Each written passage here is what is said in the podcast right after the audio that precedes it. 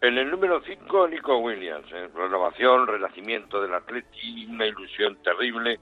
Es un muchacho que, que yo creo que muestra esas, esas, esos calificativos que acabo de decir. En el cuarto lugar, Urdaibai, campeón de la Liga Euskolabel y además por segundo año consecutivo de la Concha. No se puede pedir más. En tercer lugar, yo daría los 125 años del Atlético, con sus embajadores, con el 80 años, 80 años de Iríbar, que se celebró a lo grande. En segundo lugar, nos vamos hasta Augusta, la chaqueta verde para John Ram. señor. Y en primer lugar, os va a sorprender un poco a todos, pero se lo voy a dar a Pello Bilbao.